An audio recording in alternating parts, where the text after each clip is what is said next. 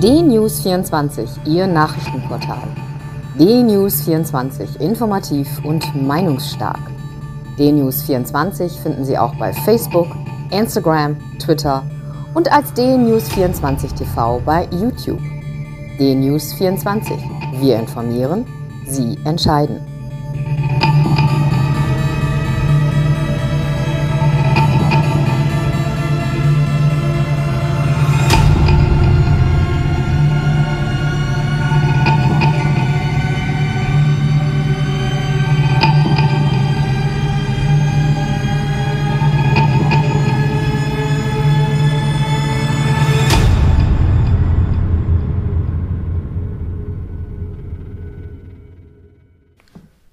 Guten Tag, ich bin Uwe Matthias Müller und freue mich, dass wir heute einige Gedanken miteinander teilen können.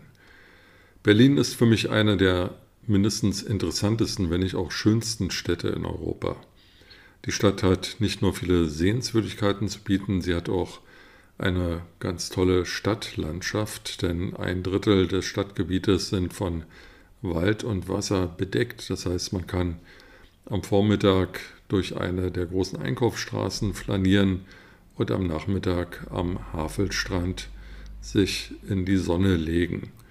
Man kann mit dem Dampfer durch halb Berlin fahren, äh, man kann auf einen Berg klettern, den Teufelsberg, und dort auch im Winter, wenn Schnee liegt, mit dem Schlitten herunterfahren.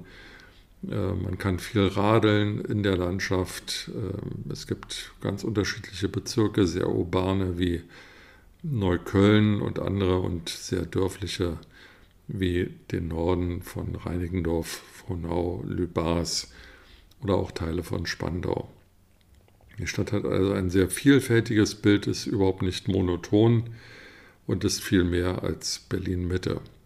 Allerdings ist Berlin noch einer der am schlechtesten verwalteten und regierten Großstädte in Europa.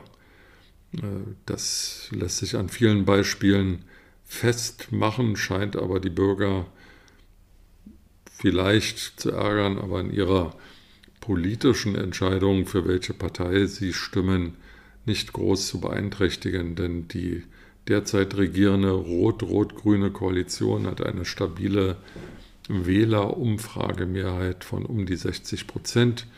Natürlich ist die SPD auch in Berlin abgeschmiert.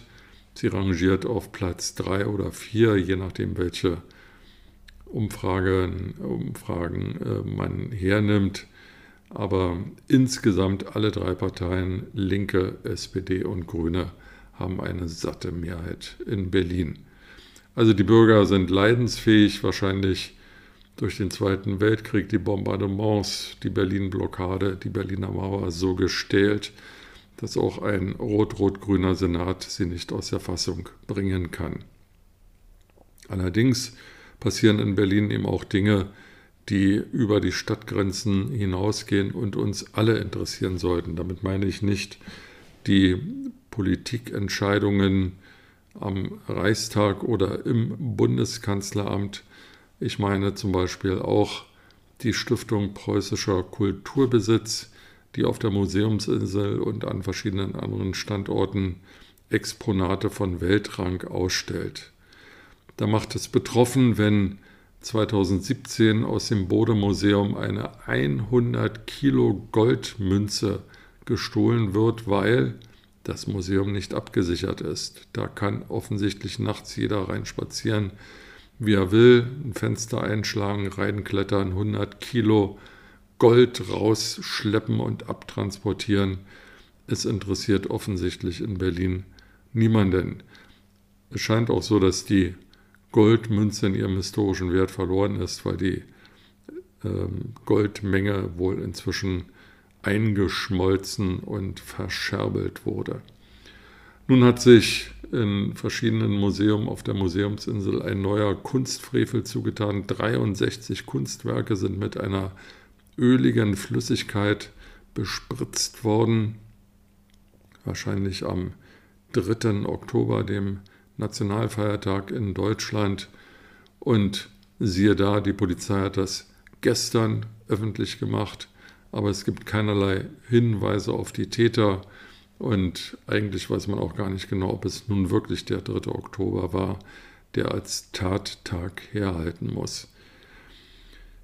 Attila Hildmann, der total schräge ja, Koch, Restaurantbetreiber in Berlin, ähm, der auf Anti-Corona-Demos als rechtsradikaler Verschwörungstheoretiker auftritt, betrachtet das Pergamon-Museum, in dem ein Teil der Kunstschätze steht, die jetzt mindestens mal angegriffen wurden, wenn nicht sogar zerstört wurden, als Thron des Satans. Und gestern sprossen einige Nachrichtenmeldungen äh, in die Welt, die darauf hinwiesen, dass vielleicht Hildmann selbst oder einer seiner Jünger nun diesen, Tran, äh, diesen Thron Satans angegriffen haben. Alles total verrückte Dinge, aber am schlimmsten ist, dass weder die Stiftung Preußischer Kulturbesitz noch die für die öffentliche Sicherheit in Berlin zuständigen Behörden, also die Innenverwaltung und die Polizei, wohl genügend getan haben, um die Museen abzusichern. Offensichtlich kann dort jeder reinspazieren und äh, Flüssigkeitsbehälter mit sich rumtragen, ob es sich um eine Wasserpistole handelt oder eine Flasche oder was auch immer. Das interessiert niemanden, wer dort was rumschleppt und was der dann mit dieser Tatwaffe macht. Das ist Frevel, das ist auch zum Teil eine Schande und äh, eine Missetat an der Kunst, die eben nicht nur für einige Berliner, sondern für alle Bürger auf der ganzen Welt zugänglich sein muss, aber eben auch geschützt sein sollte und ähm, vor Angriffen von Idioten, Verrückten oder irregeleiteten Verschwörungstheoretikern gesichert werden sollte. Berlin hat wieder einmal gezeigt, dass es nicht in der Lage ist, nicht nur sich selbst zu schützen, sondern eben auch Dinge für die Allgemeinheit zu schützen.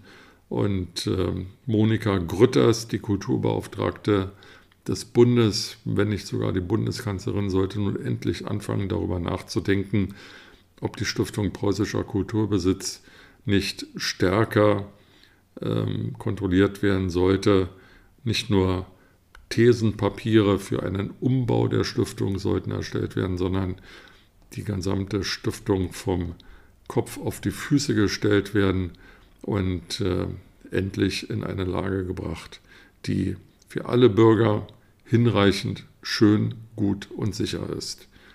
Kunstfrevel in Berlin, äh, das ist etwas, was wir uns als Bürger nun wirklich nicht gefallen lassen müssen lieber rot-rot-grüner Senat, lieber in ironischen Anführungs- und Abführungsstrichen. Mit diesen Gedanken in den Tag wünsche ich Ihnen eine gute Zeit und freue mich, wenn wir uns bald wieder hören.